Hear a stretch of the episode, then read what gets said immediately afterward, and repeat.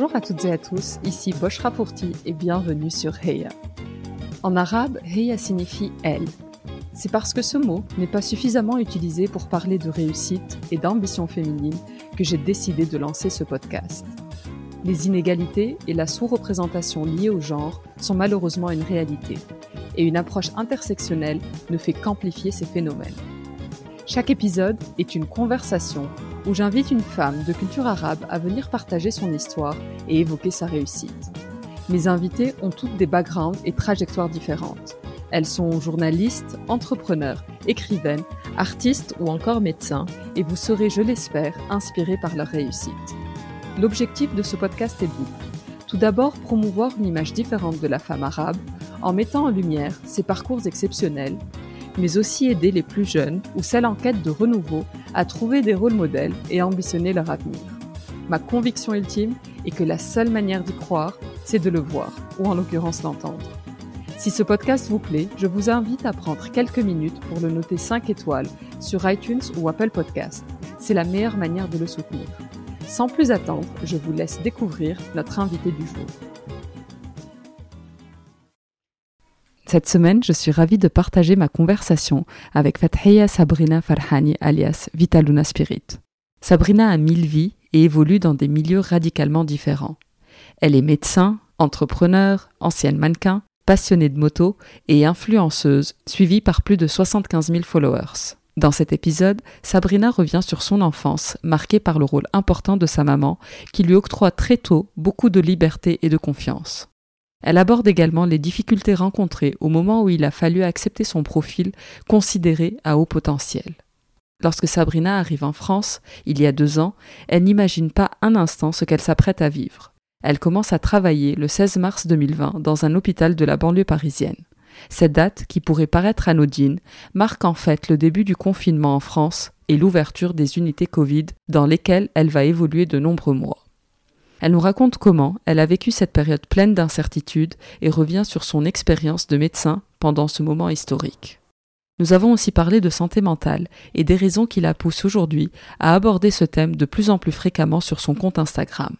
Sabrina évoque sans filtre la dépression qu'elle a traversée il y a quelques années. C'est d'ailleurs la première fois qu'elle se livre sur le sujet et je la remercie infiniment pour sa confiance et transparence. Enfin, nous avons échangé sur l'importance de se connaître et passer du temps seul, mais aussi de sa relation avec les réseaux sociaux. Sans plus attendre, je laisse place à la Heya du jour, Vitaluna Spirit. Coucou Sabrina. Aslema. Merci beaucoup d'avoir accepté mon invitation. Merci, ça me fait trop plaisir. C'est vraiment un honneur d'être ici. Franchement, tu as une belle brochette de femmes super, super inspirantes déjà dans ton podcast. Donc, je suis très contente d'en faire partie. Trop cool. Sabrina, la tradition euh, sur le podcast, c'est de commencer par les origines. Donc, je vais te demander si tu es OK de te présenter en décrivant un peu euh, l'éducation dans laquelle euh, tu as évolué, ton enfance et tout ça. Alors, moi, je suis Fetia Sabrina Farani. Voilà, j'ai 34 ans et je suis tunisienne. J'ai grandi en Tunisie et ça fait deux ans que je suis sur euh, Paris. Mon enfance, elle était euh, paisible, je dirais. C'était, euh, voilà, j'ai une maman, il n'y a pas de papa dans le paysage familial, il y a beaucoup de tantes, d'oncles et beaucoup de cousins et de petites cousines. Donc on peut dire que j'ai vraiment eu euh, une grande, grande famille qui est toujours là dans ma vie et qui, qui fait ma force. Et, euh, voilà, j'ai grandi entre Nabeul et Hammamet, à la plage. Donc c'était la plage, les vacances, le tourisme, l'été, les glaces, la corniche, le kiff. Le kiff, ouais, le kiff. Ouais, J'en parle avec beaucoup de nostalgie parce que là, ça me manque énormément de ne pas voir la mer, par exemple, tous les jours. Mais, mais voilà. Et du coup, euh, une éducation plutôt traditionnelle euh, Alors, moi, je suis fille unique. Maman, euh, disons que c'était bah, c'était une mère célibataire. Donc, elle m'a élevée toute seule. Elle était vraiment géniale, ma maman. Elle n'était pas du tout très autoritaire ou très étouffante. Elle a toujours euh, veiller à ce que j'ai tout, à, ce que je ne manque de rien, même si on vient d'un milieu vraiment social assez euh, modeste. Mais euh, j'ai toujours été sa princesse adorée. Elle m'a vraiment, cette dame, elle a, Elle a tout donné et elle m'a tout donné. Et c'était une enfance assez, assez cool. J'ai tout fait. J'ai pu faire la danse, j'ai fait le karaté, j'ai fait l'athlétisme. Elle me suivait dans toutes mes folies. Donc euh, vraiment, elle m'a toujours euh, suivie, soutenue et, et encouragée. Et c'est très, très, très beau. Et comment la, la Sabrine a imaginé sa vie d'enfant, donc dans cet environnement avec une maman euh, une grande famille, pas de papa, ou euh, qui faisait plein de choses. Mais est-ce que tu te projetais adulte? Est-ce que tu te disais euh, j'ai envie d'être médecin ou j'ai envie d'être, je sais pas? J'ai envie d'être médecin, non pas, pas vraiment, mais euh, j'ai toujours eu cette, cette confiance inébranlable, disons que j'allais faire de grandes choses. J'adore. Dans ma vie, oui, oui j'ai toujours su que, que, que j'irais au bout de mes rêves et que j'irais au bout de mes objectifs et j'ai jamais eu vraiment un manque de confiance. Je pense que ça, c'était ma maman parce que voilà, sky was the limit. Je savais pas ce que j'allais faire, mais je savais que j'allais faire. Voilà. J'adore euh, la confiance euh, d'une petite fille, euh, c'est tellement, c'est tellement important. Donc, tu as grandi dans un environnement assez féminin, enfin, tu étais avec ta maman. Quelles sont les valeurs qu'elle t'a, qu'elle t'a données, les choses qu'elle t'a transmises? La force et le fait que, que tu sois une femme, ce n'est en aucun cas une limitation à quoi que ce soit. Maman, elle avait un vélo avant quand j'étais toute petite et après elle avait un scooter. Elle a eu le scooter quand j'avais encore 10 ans. Sachant qu'à Mamet, Nabel, avoir un scooter, une, une, maman, une femme, c'était pas rien. Et moi je me souviens qu'à des, moments c'était genre maman, on peut pas avoir une voiture. Mais en fait euh, c'est ça ce qu'elle me passait. Elle me passait et je pense que c'est pour ça que j'ai la moto, on reviendra après. Mais voilà, maman c'était toujours... Euh, euh, la personne, elle bossait, elle se venait à ses besoins, aux miens, et on faisait tout ce qu'il fallait. Et, Elle faisait quoi ta maman? Maman était maître d'hôtel. Elle a travaillé dans le même hôtel pendant plus de 40 ans, je pense. Voilà. Elle a commencé en tant que commis, euh, tout simple. Et après, euh, bah, elle a fini quand elle, euh, quand elle a eu sa retraite, il y a deux ans, bah, elle était maître d'hôtel. Sabrina, donc tu disais, tu as grandi en Tunisie, donc euh, en grandissant en Tunisie, tu fais partie de la majorité, donc il n'y a pas vraiment les questions identitaires que d'autres personnes euh, sur ce podcast ont pu se poser. Euh, tu es arrivée en France, donc il y, a, un peu plus de deux ans. Comment se passe du coup cette arrivée en France? Comment était la transition? Est-ce que c'était difficile? J'en ai des choses à dire là-dessus. Alors franchement, quand je suis venue, assez marrant ça, moi j'ai toujours, j'ai beaucoup voyagé, d'accord? J'ai toujours adoré être ailleurs, voyager, découvrir de nouveaux endroits et kiffer et même m'installer. Hein. Et quand je, je, venais en France, bah pour moi, ça allait être la même chose. Que ouais, je vais dans un nouveau pays, une nouvelle ville, Paris, je connais pas. Bon, j'aime pas trop, mais finalement, bon, on va voir parce que Paris, c'est Paris. Et si tout le monde l'aime, c'est que moi aussi, je vais l'aimer. Ça va être génial et nanani nanana. Et au final, bah, c'était pas si smooth que ça. Bon, déjà, parce que bon, il y avait le Covid, bon, on en parlera. Mais euh, les gens ici, bah, euh, oui, j'avais pas moi de crise identitaire ou de problème d'identité, mais les autres en avaient. Ils n'arrêtaient pas de projeter leur crise identitaire sur moi. Bah, c'est-à-dire, euh, il y avait tellement de trucs qui étaient marrants. Enfin, ne serait-ce que comment tu parles, hein, parce que, bah, avant le, je parle bien le français, mais je parle pas le français des Français ou je parle pas le français des Parisiens. Et donc, quand je viens ici, dès que tu dis un mot ou deux et on voit que tu as un bon accent, ben, on va assumer tout de suite que tu es, que es né ici et que, que tu comprends ce qui se fait ici. Et que, alors que pas du tout, en fait. Moi, j'avais quand j'ai commencé à l'hôpital, j'avais un, un, des supérieurs hiérarchiques qui m'a dit Beurette c'était la deuxième semaine. Moi, je savais même pas ce que c'était beurette. Je suis rentrée et j'ai commencé à googler euh, et, j'ai commencé à comprendre d'où venait le terme et pourquoi venait Et moi, j'étais mais mais c'est quoi ça beurette Et d'ailleurs, je déteste ce terme. Mais bien sûr. Euh, je l'aime pas du tout, mais parce que je sais c'est pas que je sens, je sais qu'il est tellement plein de connotations. complètement. Et qui sont pas du tout les, les, meilleures connotations. Et moi, je me dis, écoutez, et arrêtez de me parler, euh, de, de, de m'appeler comme ça. Moi, moi, je suis venue ici, je n'ai pas fui ma Tunisie. Je suis pas partie en fuyant parce que j'avais pas. Enfin, je respecte et je comprends. Enfin, toutes, toutes les personnes qui sont parties parce que pour euh, moult raisons, il y a toujours euh, une bonne raison pour laquelle on pourrait. Euh, euh, fuir son, pays natal. Mais moi, ce n'était pas mon cas. Et que j'aime pas particulièrement quand les gens ils veulent me mettre dans cette case. Moi, je kiffe mon pays, je kiffe mon, ma vie, je kiffais ma vie là-bas et, j'ai l'intention de, revenir et euh, d'y retourner et de kiffer encore. Et que ici, vraiment, je le vois pas plus qu'un passage, une aventure et que, en fait, je serais partie en Indonésie, ça m'aurait pas, ils n'auraient pas envoyé sur, projeté sur moi leurs problèmes. Et pour moi, c'était comme si j'étais un peu, euh, bah, je sais pas, si je serais partie au Sénégal ou je serais partie, euh, je sais pas où, enfin, genre, take me for what I am pas pour euh, d'où est-ce que je viens et ça veut dire et les enjeux et nanani nanana et et comment euh, C'est assez, assez drôle le, terme beurette qui est hyper négatif pour le coup, qui est hyper sexualisé. Ah enfin, il y a énormément de choses derrière ce mot-là. Donc que ce soit pour toi ou pour quelqu'un d'autre, euh, c'est pas c'est pas très cool de, d'employer ce mot. Ah. Et quand tu te challenges, enfin cette personne qui j'imagine est blanche ou française ou je sais mm. pas trop quoi, mm. quelle est la réaction? Oh, ça se calme tout de suite. Genre mm. non non, m'appelez pas comme ça, merci. Faut hausser un tout petit peu le ton et être assez ferme et ah, regarder vraiment euh, bien droit dans les yeux et ça calme tout de suite. Donc je disais tout à l'heure, tu es ce qu'on appelle une slasheuse, tu as, plusieurs cordes à ton arc.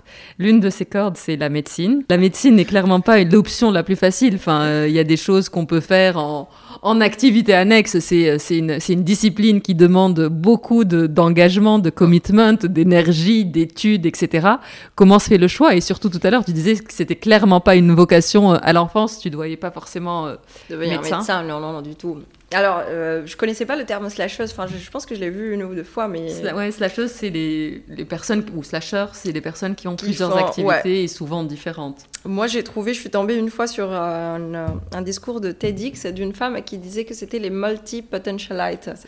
Et, euh, et, franchement, enfin, je, je, me souviens encore quand, euh, quand j'ai regardé ce, ce TEDx parce que ça c'était Eureka, c'était oui, ah ouais, d'accord, ça veut dire ça, c'est moi. Et je peux te dire que le, enfin, slashers ou euh, multi-potentialite, bah, avant d'arriver au, euh, au mot et à ces définitions de ce que c'est, moi j'ai eu beaucoup de mal-être, j'ai eu vraiment un vrai mal-être parce que j'avais l'impression que j'étais bonne à rien et que euh, j'étais, voilà, que j'étais tout le temps éparpillée et que les gens prenaient une voie et ils avançaient, ils excellaient, ils y arrivaient, et que moi, dès que je passe un peu de temps à faire un truc, euh, bah, je m'ennuie et j'ai envie de faire autre chose, ou j'ai besoin de faire autre chose à côté, ou complètement remplacer ou faire autre chose à côté. Et ça, ça m'a posé beaucoup, beaucoup, beaucoup de problèmes. Hein. Vraiment, euh, c'était un vrai mal-être que j'ai vécu. C'est hyper intéressant, je m'arrête sur ça. Est-ce que du coup, c'est un mal-être juste personnel, parce que c'est une question que tu te poses, ou est-ce que c'est l'image que les gens te renvoient? Bah exactement, c'est la société en fait. La société, je pense que depuis, euh, je dirais, les années 70-80, on a commencé à, dans l'hyper-spécialisation et, et c'est ça ce qu'on voulait. C'est-à-dire qu'il faut que tu te spécialises, il faut que tu tiennes quelque chose et que tu travailles, tu travailles et tu excelles et tu deviens le meilleur du meilleur, mais il faut que tu tiennes one thing. Et que moi, je m'y voyais pas et je m'identifiais pas et je me trouvais vraiment, enfin, j'étais toujours dans le mal-être parce que à peine je, je, fais et ça me, ça me fait kiffer énormément. Mais après, je suis tout de suite euh, voilà, démotivée, ou pas que démotivée, je suis blasée en fait. Allez, j'ai envie de faire autre chose maintenant. Et c'était plus la société, c'était plus de voir mes amis qui voulaient, voilà, qui commençaient, par exemple en médecine, qui commençaient à se spécialiser, et que moi, j'avais pas du tout envie de me spécialiser, c'est-à-dire moi, dès la première année, c'était la médecine générale. Enfin, ou limite, c'était, euh, voilà, si je pensais à une, à une spécialité, ça allait toujours être une spécialité générale. Je voulais peut-être les maladies infectieuses, parce que voilà, quand un virus, ou une bactérie, bah, tu as tout le corps qui est touché. Ou bien la pédiatrie, parce que c'est la médecine générale, mais c'est pour les enfants. Mais bon, j'aime pas voir les enfants malades, mm.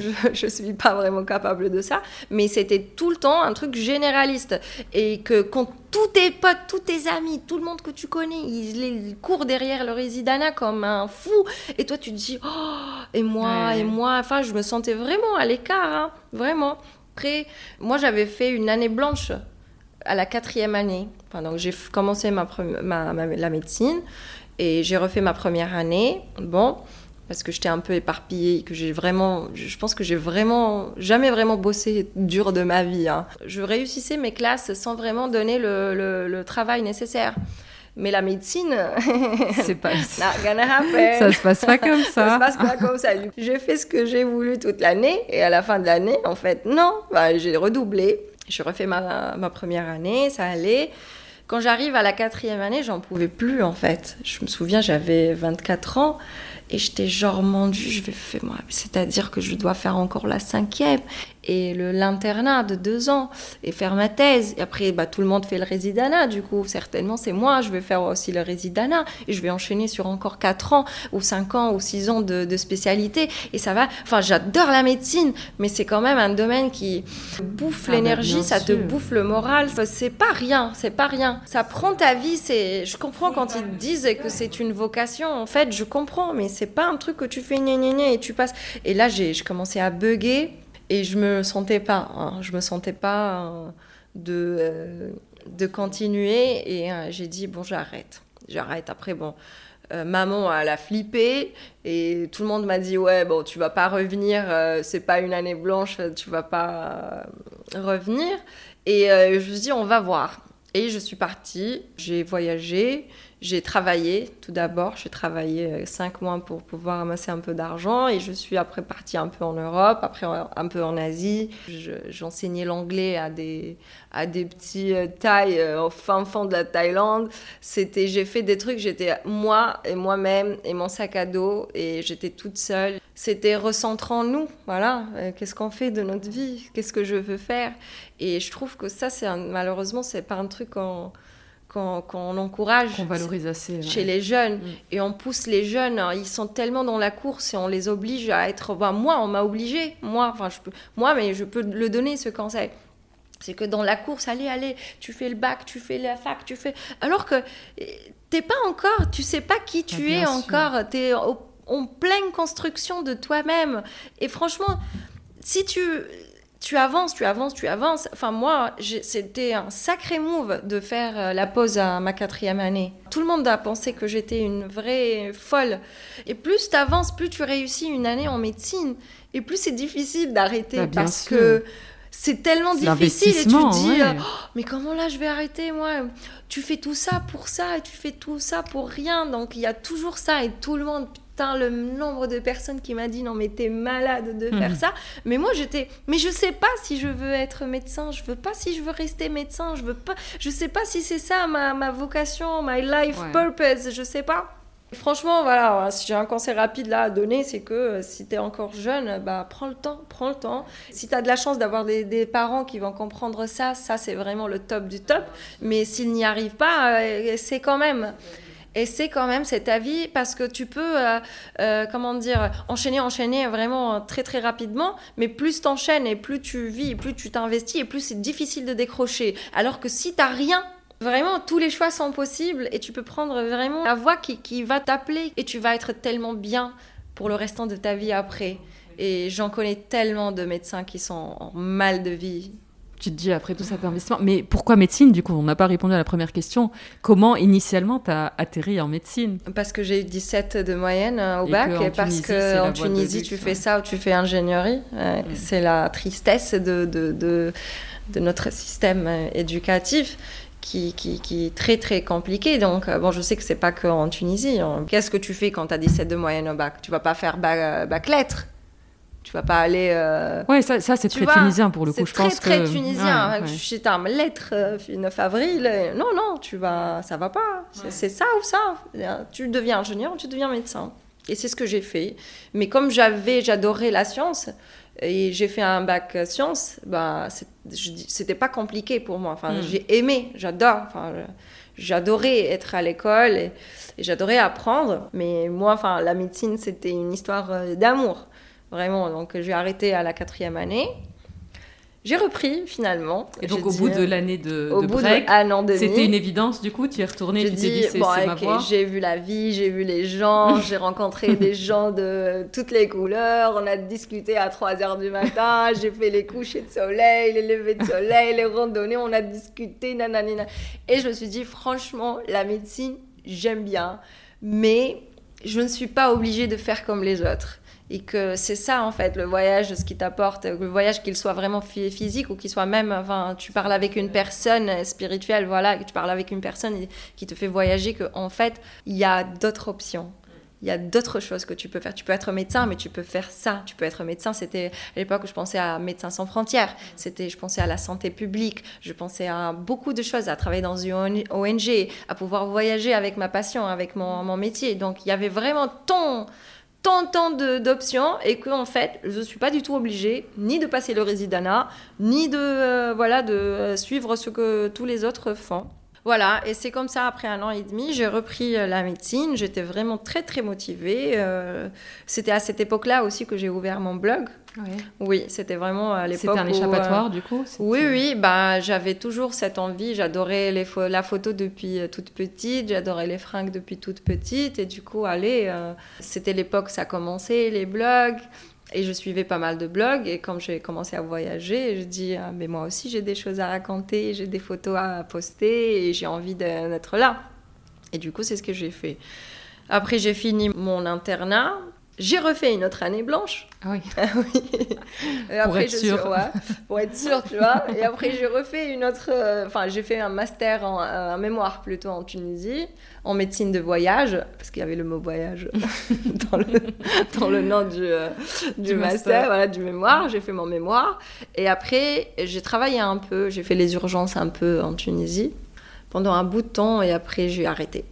J'ai arrêté pendant trois ans. Enfin, j'ai arrêté euh, sans, sans idée euh, précise de quand est-ce que j'allais euh, reprendre. Mhm. Et là, j'ai repris il y a deux ans. Donc, à ce moment-là, tu avais ton diplôme oui. Tu as juste décidé de ne pas exercer. Ouais, j'avais mon diplôme. J'ai même commencé à exercer un peu. Et en fait, mais... non. Et là, du coup, bah, tu, tu vivais du blogging ou euh, de l'influence. Exact. Euh. Là, ma communauté, euh, elle a pris. Je faisais quand même du bon boulot. C'était, ça commençait à bouger en Tunisie. Et tu commences à je commençais à avoir de l'argent et subvenir à mes besoins, mes voyages, mes trips, euh, bah, avec un truc que j'aimais euh, également. Et c'était euh, très, très sympa. Après, ça bifurquait sur la stratégie digitale. Donc, moi, je, aussi, je fais aussi beaucoup de stratégies, c'est-à-dire je gère d'autres marques, d'autres personnes, même des médecins. Enfin, j'ai, je pouvais vraiment rallier tout. les demandes. Voilà, les demandes et, et j'aimais beaucoup. Trop bien. Je voulais te poser une question un peu plus, un peu plus, plus spirituelle, enfin plus, plus sur le fond. Les, les, deux, les, deux, les deux mondes dans lesquels tu évolues, donc la médecine et l'influence, c'est un peu aux, antipodes, aux deux extrêmes. Euh, l'un, être médecin, c'est le métier le plus utile au monde, enfin le métier le plus respecté. Et, l'influence, je dirais le plus futile, enfin ne le prends pas du tout mal, c'est pas du tout négatif ma manière de le dire, mais c'est léger, c'est euh, on fait rêver les gens et c'est très bien. Et euh, je, voulais, je voulais discuter de l'aspect plutôt financier et, de ce que gagne un médecin. C'est une question que je me pose beaucoup en ce moment, de, de la valeur d'un métier. Et, le salaire euh, est, l'une des manières de, de, rémunérer. Euh, je pense qu'aujourd'hui, une influenceuse qui est médiatisée, etc., peut gagner plus qu'un médecin, euh, bah un médecin lambda.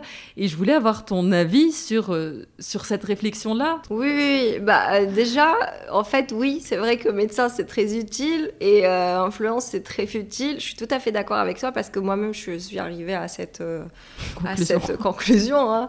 C'est-à-dire qu'après trois ans d'influence, de, marketing digital et de strat, bon, la strat, c'est la partie que j'adore et, et que je fais toujours d'ailleurs.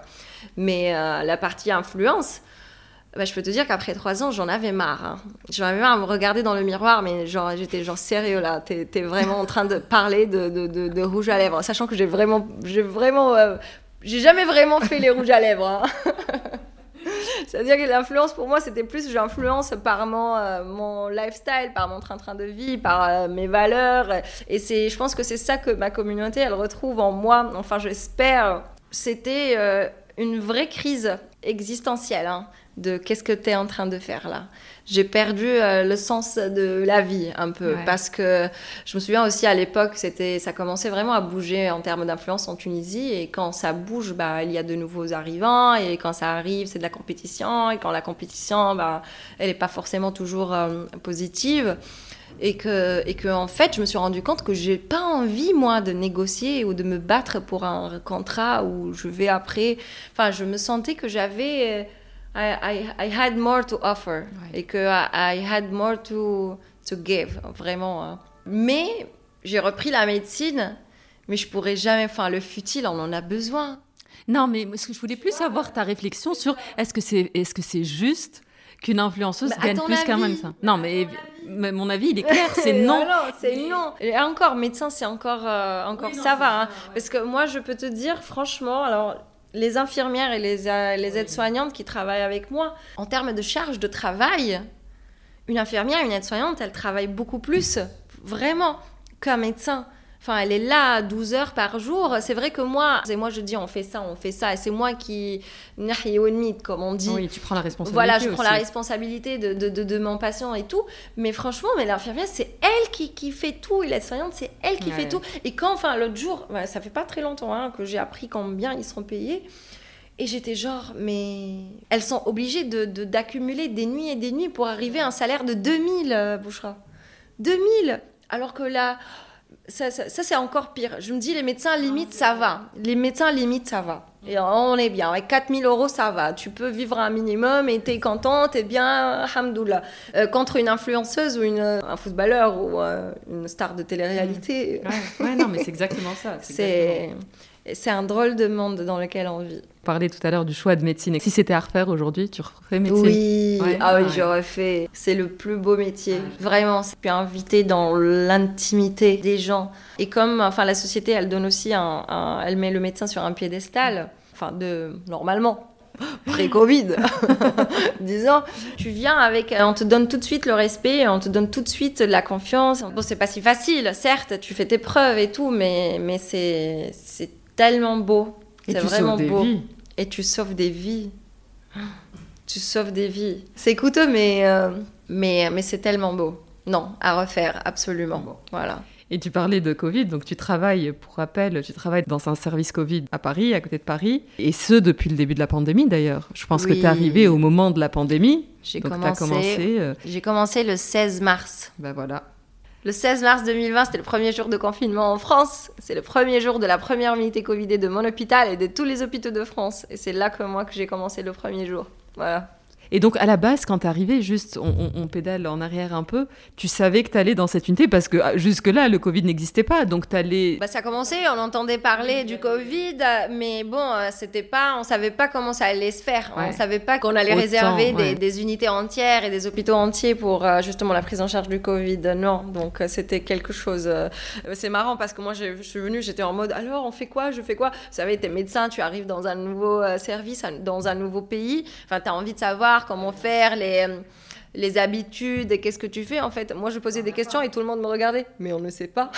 on savait même pas comment porter les, euh, les surblouses, comment se protéger du Covid. Enfin, c'était la première euh, fois pour tout le monde. Et franchement, je te dis, je me suis sentie à ma place. Mais dès le début Dès le début. Parce que ça fait peur quand même. Ah oui, j'avais peur, mais moi, je voulais faire de la médecine de guerre et je voulais partir en, OMS. Et moi, j'ai fait les urgences. Moi, j'ai toujours fait les urgences. J'adore, euh, j'adore quand c'est le bordel et j'adore quand euh, on ne sait pas ce qui se passe. Et j'adore ça. Ah, je carbure à l'adrénaline, en fait, au boulot. Et franchement, c'était génial parce que, comme je t'ai dit, comme j'étais vraiment en mal-être de qu'est-ce que je fais de ma vie, nanani. et après, je me dis, ouais, ouais, ouais. De me dire, euh, ok, je reprends la médecine. Et là où je, moi, je reprends la médecine, il y a le Covid qui éclate et on avait besoin de tout le monde. Et là où il y avait une mobilisation incroyable, tu vois, je, moi franchement, je sentais que l'univers, c'était genre, tu vois, tu vois. Tu te souviens Il y avait des applaudissements à 20h oui, tous les exactement, Mais oui, Non, mais laisse tomber. C'était. Euh, ouais, je pleurais, moi. Ah, qu'est-ce que j'ai oh. pleuré Non, j'ai beaucoup pleuré, moi, dans le Covid. Je dis pas que c'était euh, pas c'était très très dur, mais il y avait cette sensation de euh, je suis là où I'm there where I belong. je suis là à ma place. je suis, utile en train de et je, faire, et je, voilà.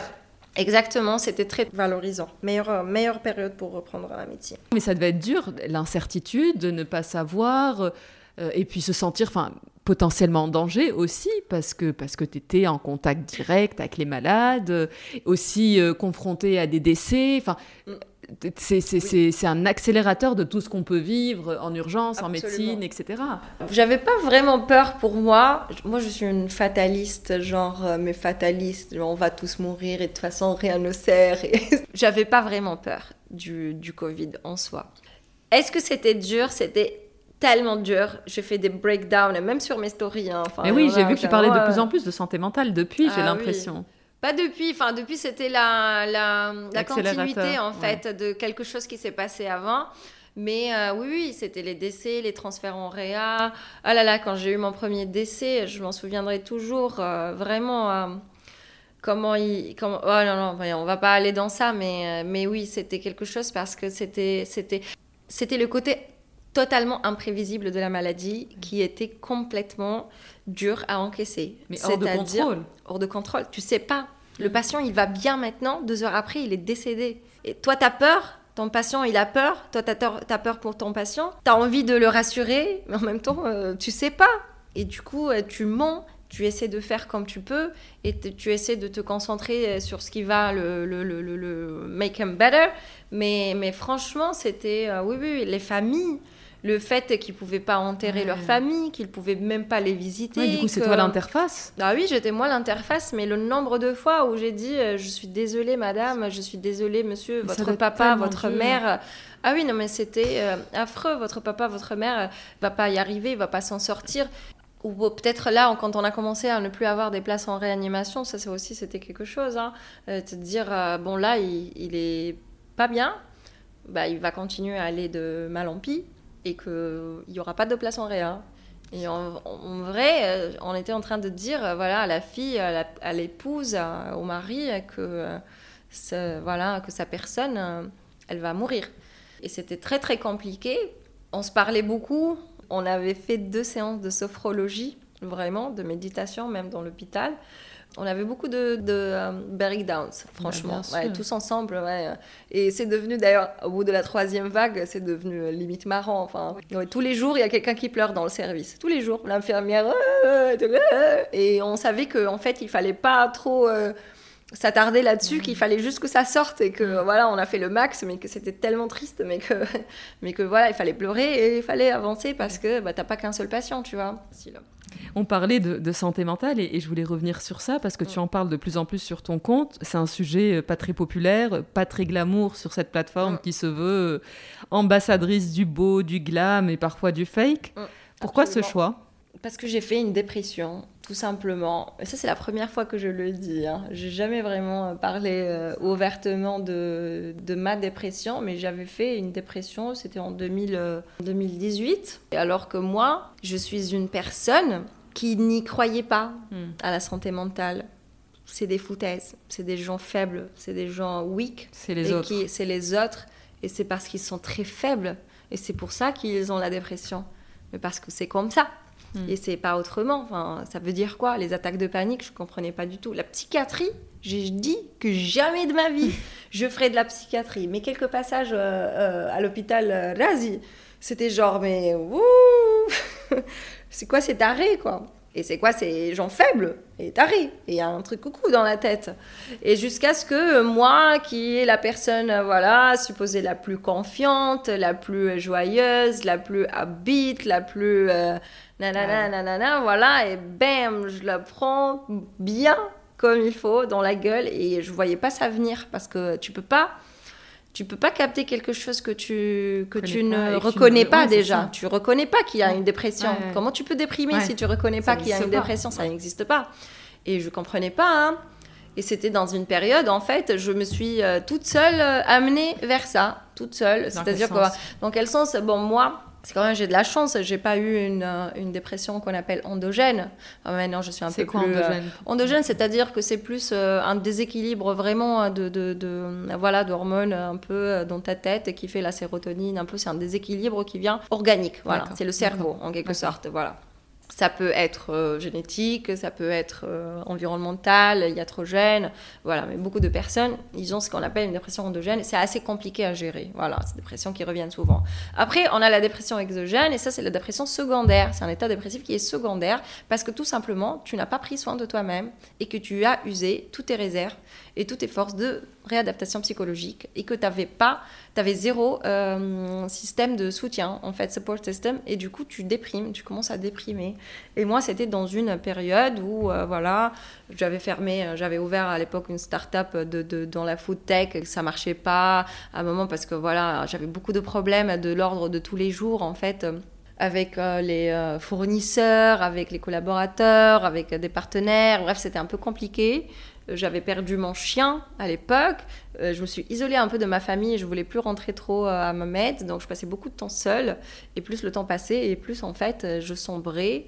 Et je commençais à être dans des, des cercles vicieux d'autodépréciation, de culpabilité, de self-hate. C'est-à-dire que je me parlais mal c'était un peu, euh, c'était un peu, mais qu'est-ce qui se passe? Parce que, en fait, c'est ça, je me souviens, c'est comme il y a, c'est comme il y a une voix dans ta tête qui te parle, et ma voix me disait, mais t'es qu'une merde, mais regarde, t'as raté ton rendez-vous de 8 heures, mais t'es nul, mais tu sers à rien, mais tu sais rien faire, mais t'as lâché ta médecine pour faire une start-up que tu sais pas faire, et tu penses que parce que t'as fait ça, que t'es capable de faire ça, et c'était en boucle. Tout le temps, tout le temps. Alors que moi, j'ai toujours eu euh, Happy Voice dans ma tête qui était plus la personne confiante, tu déchires, je suis limite mégalo. Enfin, mes potes, ils savent que moi, je suis toujours un peu, eh, je me prends toujours euh, un peu perché, un peu trop, un peu too much, un peu.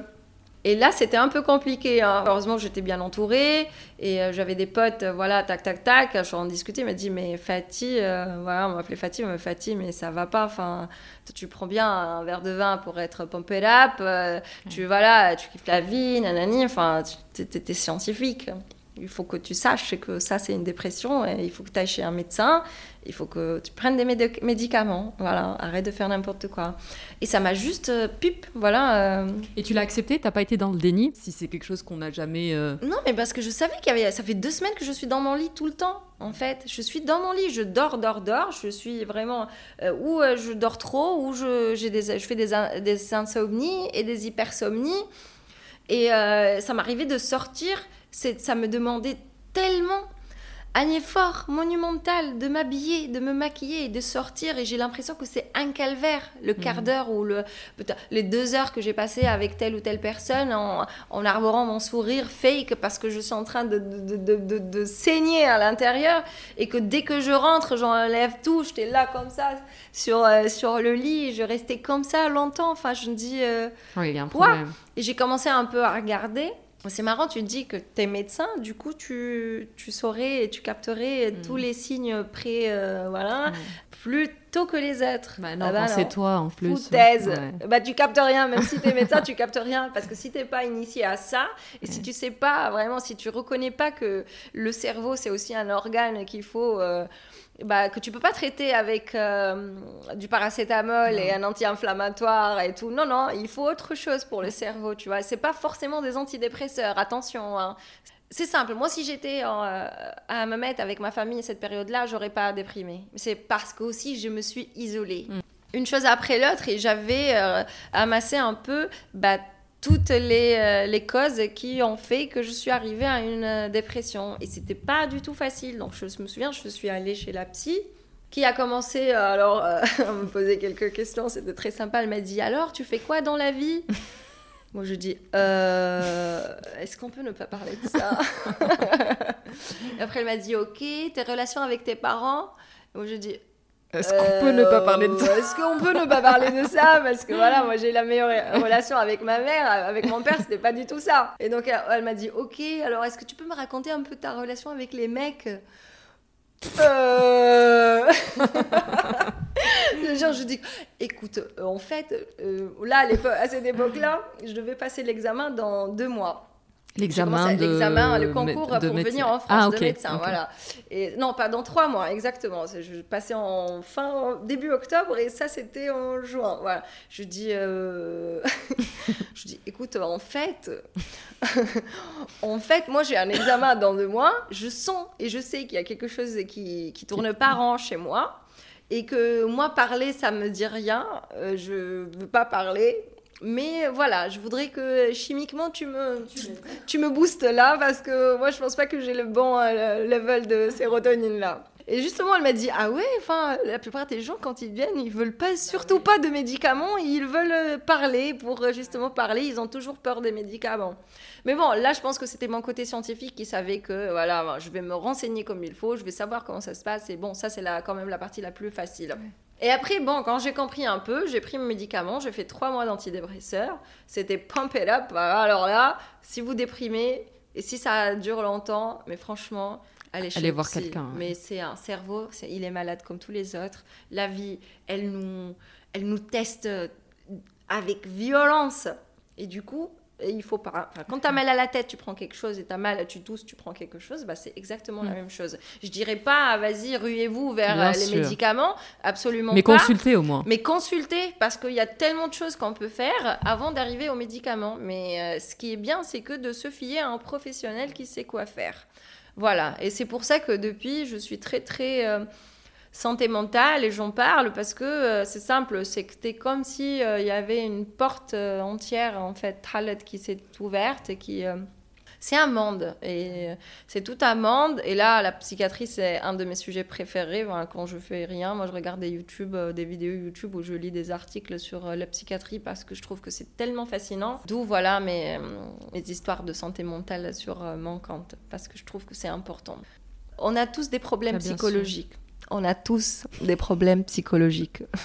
Tout le monde. Après, c'est des degrés différents. Et chaque personne, si tu fais pas attention à toi, et c'est là où on arrive au self-love dont on parle, et eh ben, si tu fais pas attention, bah, tu vas faire un petit burn-out qui va déboucher sur une euh, dépression ou autre. Hein. Et encore plus dans ces moments euh, anxiogènes, Covid, où les gens ont été enfermés, où il y a moins de liens mm. sociaux. C'est clairement un sujet euh, qui est d'actualité et, merci beaucoup de partager et ton expérience et d'en parler parce que, parce que je pense que ça fait sentir aux gens qui sont pas seuls ah et que ça arrive à tout le monde et un peu comme ce que tu disais. Enfin, je pense qu'il y a beaucoup de gens qui sont dans le déni et qui a un peu ce truc mais moi je suis fort, mais moi je suis au-dessus de tout ça. Ouais, non, personne n'est fort. On, est, tous humains, on a tous un cerveau, on a tous un, niveau de sérotonine qu'on est en train de. On, pioche là-dedans et il faut vraiment euh, être vigilant. Quel serait ton conseil du coup mon conseil, c'est de se connaître en fait. C'est de se connaître. Moi, si je me connaissais pas si bien, c'est parce que j'ai reconnu à un moment, à un moment, j'ai reconnu qu'il y avait une voix qui n'était pas la mienne et que je n'étais pas habituée à entendre cette voix. C'est qui elle qui me dit que je suis une merde? Non mais ça va pas. C'est-à-dire que j'étais au fin fond de ma dépression et que je dis Enfin, j'entendais et je l'écoutais et je, je, la croyais même, cette voix qui me disait que j'étais une merde. Mais en même temps, j'étais genre, j'avais une partie de moi, je croyais, mais moi je suis pas une merde, mais moi j'ai fait, j'ai fait, j'ai fait, je suis, je suis, comment ça? Le conseil, c'est d'être euh, vraiment, de se connaître déjà, s'entourer des bonnes personnes et euh, connaître ses limites. Toujours les tester, c'est clair, mais, euh, mais toujours les respecter aussi. S'écouter, j'imagine. Je ne sais pas s'il y a des signes un peu précurseurs ou des, des, signaux qui sont envoyés euh, un peu attention, tu es en train de pousser, euh, es en train de pousser et d'approcher la limite. Absolument. Moi maintenant, enfin, euh, par exemple, moi maintenant, je me réserve le droit d'annuler à la dernière minute. Mes potes proches, ils le savent. Chose que tu ne te permettais pas avant. Chose que impossible je me permettais avant. C'est-à-dire que je suis mal, je suis morte, je suis dead et je vais quand même aller faire. Mais en fait, après, tu es, exténué, enfin, t'as plus rien à donner. Et c'est là où j'ai commencé à passer beaucoup de temps toute seule. Après la dépression, elle s'est suivie de cette, de cette, bah, de la période Covid. Et franchement, la période Covid, moi, elle m'était, euh, elle était très très euh, enrichissante parce que c'était trois mois vraiment difficiles mais moi, pendant les trois mois, j'ai habité dans un petit appart, euh, voilà, dans une petite chambre de, sur le, terrain de l'hôpital. Et heureusement que j'ai fait ça parce qu'au début, je voulais justement louer sur Paris, voilà, qui fait la vie. Mais bon, après, il y avait tellement euh, y avait confinement, il y avait absolument rien du tout. Et tu sais, un peu l'hôpital, c'est un peu comme euh, c'est comme un grand village avec beaucoup beaucoup de parcs. Et en fait, il y a des immeubles, il y a il y a tout. Il y a un immeuble de, l'hôpital, l'immeuble de l'EHPAD, euh, il y a la, la, gynéco, la maison de retraite, euh, le truc de psy. Donc, et c'était immense, vraiment. Une forêt, dans une forêt pratiquement. Et moi, pendant trois mois, eh ben, c'est simple. Je partais au boulot, je travaillais, je rentrais tard parce que de toute façon, j'habitais à deux minutes. je descends, euh, voilà, et j'étais là. Et j'étais toute seule pendant trois mois dans une petite chambre mais vraiment, euh, Bouchra, si tu vois ma chambre, comme tu vois, je viens de Hammamet, j'étais cool, la vie, nanani, j'avais une chambre. C'est simple, hein, j'avais pas de toilette dans ma chambre. Hein. C'est simple. voilà, c'était c'est un 9 mètres carrés, une chambre avec douche, euh, lavabo, et j'avais les toilettes à la fin du euh, couloir. J'ai passé trois mois comme ça et je refusais de manger dans la chambre parce que pour moi c'était juste impossible. Donc je mange à l'hôpital et je rentre et j'étais seule. Et mes week-ends, il y avait absolument Ah rien oui. à faire. Et je connaissais pas beaucoup de monde et mes potes étaient trop loin. Et au final, j'ai commencé à souffrir, mais finalement c'était, on dirait que c'était une quête spirituelle que je me suis imposée euh, à moi-même et que le Covid m'avait imposée. Et c'était libérateur. C'est-à-dire que tu es seule pendant des heures et des heures et des heures. Je te jure, il y avait même une période de 10 jours où j'avais même pas Internet. Que je connectais avec personne. Je rentre, j'avais un disque dur plein de films d'auteurs, que je regardais mes films et je rentre. Et je regarde là, je fais même un peu de marche.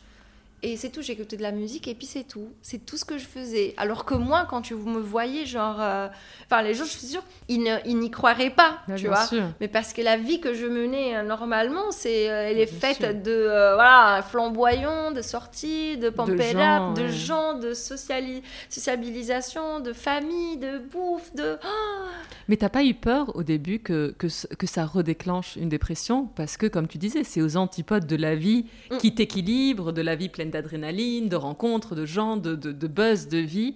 Tu t'es pas dit, attention, euh, Non, non, parce que là, j'étais beaucoup plus euh, woke. J'étais. euh, J'étais là, il y avait plus d'antidépresseurs. Enfin, c'est fini. Voilà, non, non, les oui. antidépresseurs, je les ai pris seulement trois mois et puis ça va, j'ai plus euh, repris.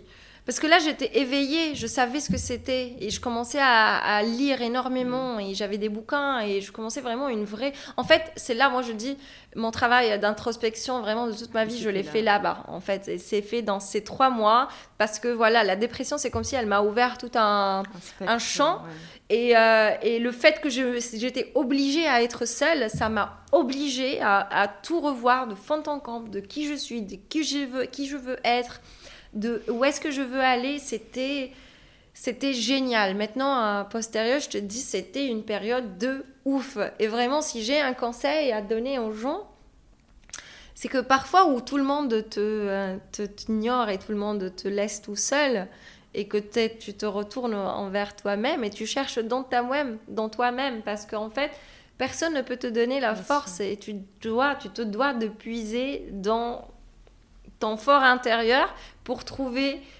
Et j'ai réussi. Et c'est là, en fait, moi, ça a fait un, un putain de tilt dans ma vie après. Hein. Vraiment, c'était euh, sur un plan familial, relationnel, euh, amitié, de ce que je veux. J'ai tout, euh, vraiment, j'ai criblé toutes mes relations. Inti, inti les, inti mec, inti.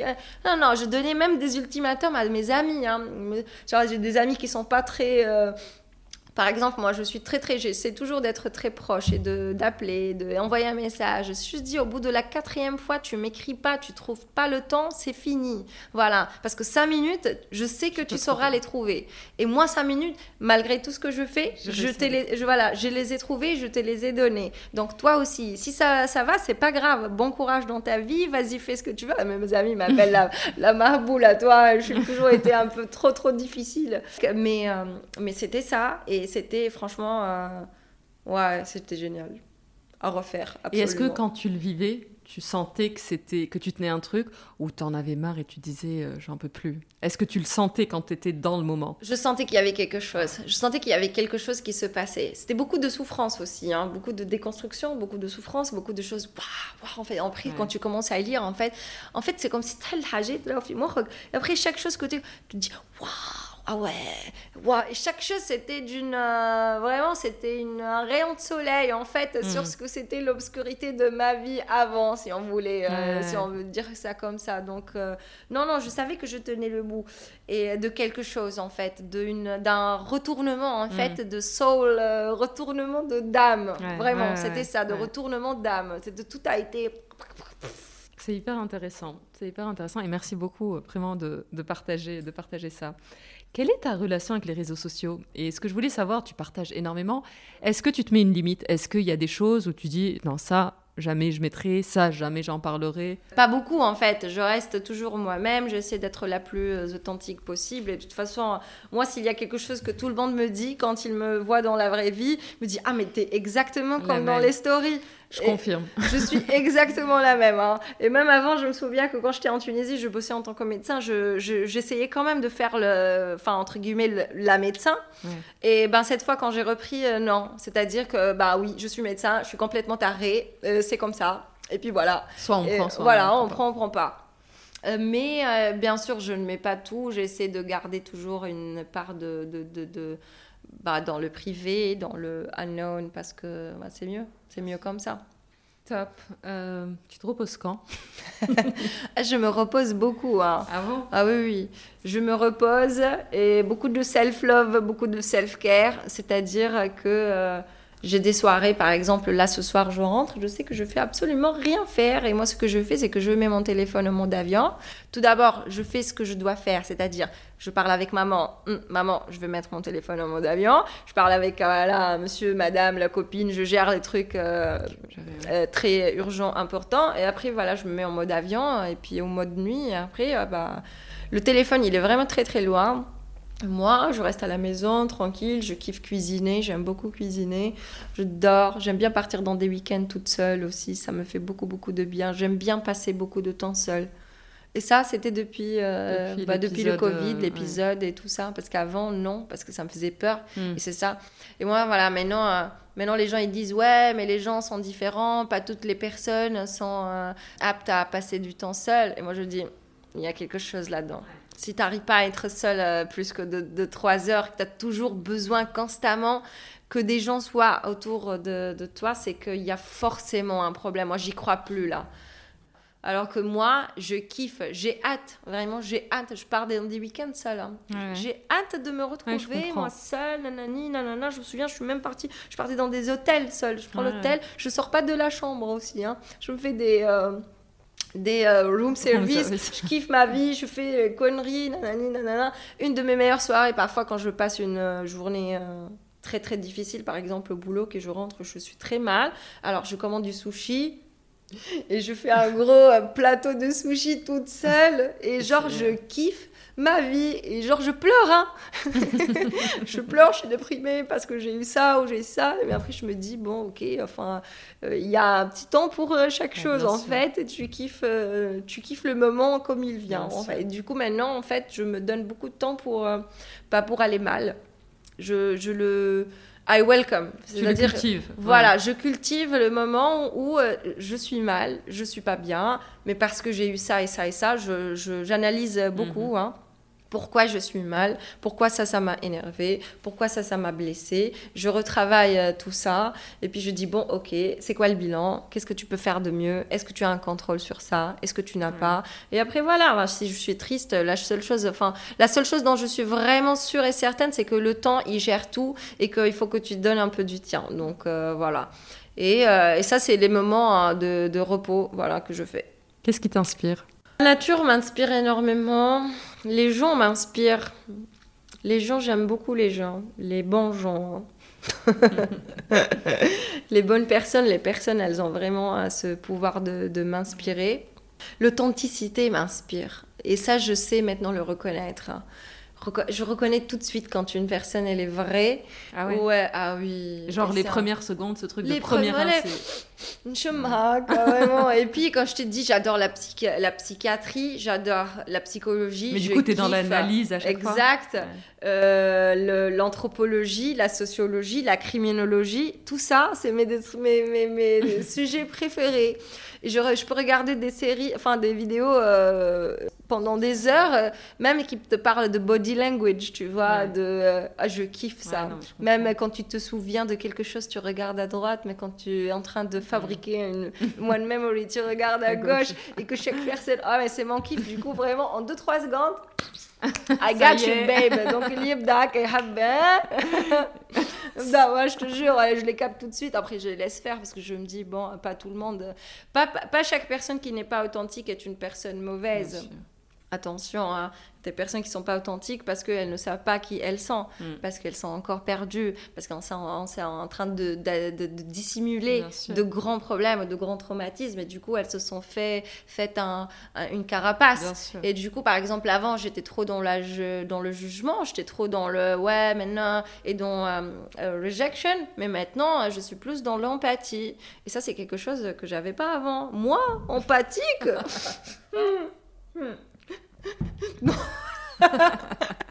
voilà, voilà, non, je n'étais pas du tout empathique, alors que là, tout de suite, j'ai la capacité de comprendre n'importe quel. euh, euh, comment dire euh, j'aime bien, j'adore régler les conflits en fait, parce que euh, je, je peux tout de suite Ouais. comprendre les, euh, Les deux, les deux, les, les deux côtés de l'histoire. en voilà, fait. les deux points de vue et je les comprends. Mais, mais voilà, mais bon, l'authenticité, elle m'inspire. Parce que quand une personne, elle arrive. euh, et puis voilà, il m'inspire dans les deux sens. C'est-à-dire que tu es encore authentique parce que tu es encore naïf, mais tu es Ouais, encore tout bête. ouais. Et là, les trucs Ouais. vont t'arriver après. Ça, ça m'inspire énormément parce que la naïveté, elle est tellement mignonne. Elle C'est est tellement, oh, c'est chouette. Et genre, oh, t'es tellement con. mais t'es tellement bon et mignon Tu vas tellement souffrir. tu vas tellement chier, mais tu vas voir, il y a ça. Et après, l'authenticité à laquelle on arrive après euh, tant de, de travail interne et Ouais. tout. Et ça aussi, ça m'inspire parce que tu le sens. Tu le sens quand Ouais. une personne is rich in the potential et qu'elle est en train de casser le monde. Elle peut tout à fait être en train de rien faire. hein. C'est quoi ta définition de la réussite du coup? La réussite, c'est d'arriver à te euh, réaliser, en fait, Mm. à réaliser à ta personne. euh, ta personne. C'est, la réussite, c'est d'arriver à être ce que tu as toujours été, ou voilà, à arriver à, bah, à toi-même, en fait. Mm. C'est comme si c'est un chemin où tu arrives à toi-même, et après, toi et toi-même, vous prenez la main et vous allez quelque part, tu vois. Mm. C'est pas l'argent, c'est pas le pouvoir, c'est pas. Franchement, c'est ça. Parce que normalement, une personne normale, bien constituée dans le monde dans lequel on vit maintenant, bah forcément, si tu es authentique, tu vas finir par faire les choses que tu aimes et que tu vas finir par avoir. Bah, le, the world will provide. L'univers, il va te donner Mm. ce que ce qu'il te faut, tu vois. Et donc euh, non, non, c'est pas du tout l'argent où je suis arrivée, où je fais ça, où je fais non, non, c'est c'est arrivé à toi-même. toi-même. voilà. Très belle définition. Qu'est-ce que tu dirais à la Sabrina enfant? Enfin, je dis keep rocking. Continue, continue, continue à faire ce que tu vas faire. Tu vas avoir une vie euh, pas facile, et... mais tu vas toujours t'en sortir. Voilà. Tu es une fille forte, tu vas t'en sortir. Passe à la dernière partie de, de l'interview euh, qui est euh, la shakshoka. C'est euh, le questionnaire de Proust revisité où il faut répondre du tac au tac. Est-ce que tu as une devise? Ouh, j'en ai beaucoup des devises. La meilleure devise, alors, c'était une, euh, une publicité Coca-Cola en italien dans les années 2010 et qui disait La vita ha il gusto che le dai. La vie a le goût que tu lui donnes. Et moi, je kiffais énormément. C'est-à-dire, toi, tu te donnes et. euh, et la vie te rend, franchement. euh, Après, je sais qu'il y a trop d'histoires de privilèges, euh, si pas tout le monde. Oui, tout ça est vrai. On n'est pas tous égaux. On commence pas tous de la- du même endroit. Mais tu t'investis et tu essaies d'avoir et tu auras. Voilà. Euh, Une chanson? Une chanson? Une chanson? Une chanson le balti. Parce que je sais pas ce qui m'arrive là. Je suis trop en. Helma, voilà.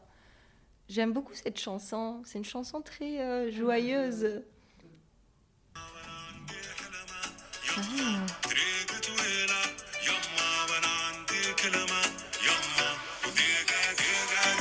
Je ne sais pas, j'aime bien. C'est une chanson très très joyeuse en Trop fait. Euh, Je...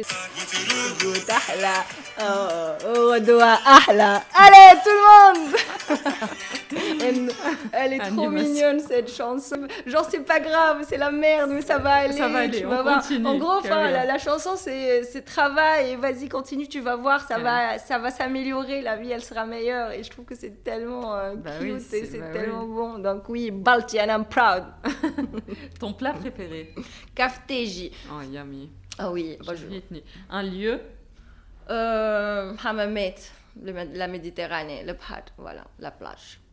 La pièce mode dont tu ne pourrais pas te passer une veste, une belle veste. Allez, je veux dire un, beau blazer, un beau blazer, une belle veste, parce que voilà, tu peux mettre n'importe quoi dessus une femme que tu souhaiterais entendre sur le podcast la Furti, je veux bien écouter. tellement, son parcours m'inspire énormément. Et je sais pas si tu la connais. Elle a commencé à faire des podcasts, ah oui, très très sympa, très intéressant. Et euh, je veux bien savoir qu'est-ce qui a ramené cette fille à arriver à voilà à faire ça. À faire ça, voilà. Bon, bah, on la contacte. Ah, ouais, oui, absolument. Mais sinon, je veux bien écouter ma copine Ménie Méni, euh, c'est aussi une inspiration pour moi. C'est la stand-upeuse La stand-upeuse, oui, qui a complètement changé de vie et qui, enfin, je trouve euh, son parcours super inspirant. Et enfin, j'aime beaucoup les gens qui sont en mode, euh, bah, ils arrivent, ils sont dans un état, enfin, une étape de leur vie où on attend d'eux ou d'elles, voilà, quelque chose de bien particulier. Et eux, ils sont en mode, bah, en fait. je vais pas aller là-bas. non, j'ai pas envie. Et je trouve ça super inspirant. Bon, ben cool, Méni, Méni. Méni, Méni. Je te remercie infiniment, Sabrina. J'ai passé un super moment. Euh, moi aussi, c'était très rigolo, c'était très sympa. Trop de choses à dire. on aurait pu euh, faire une autre, une autre heure, mais euh, on fera peut-être partout. Oui, non, c'était cool. Merci, merci, beaucoup. À très à bientôt. Cet épisode de Heya est maintenant terminé. Je vous remercie sincèrement de l'avoir écouté jusqu'au bout, ce qui j'espère veut dire que vous l'avez apprécié. N'hésitez pas à le partager autour de vous, avec des amis ou sur les réseaux sociaux, c'est ce qui permet au podcast de grandir. Vous pouvez aussi le noter 5 étoiles et me laisser un petit commentaire, c'est un vrai plaisir de les lire. Si vous avez des questions ou voulez me suggérer une invitée, n'hésitez pas à me contacter sur la page Instagram Heya underscore podcast. À très bientôt.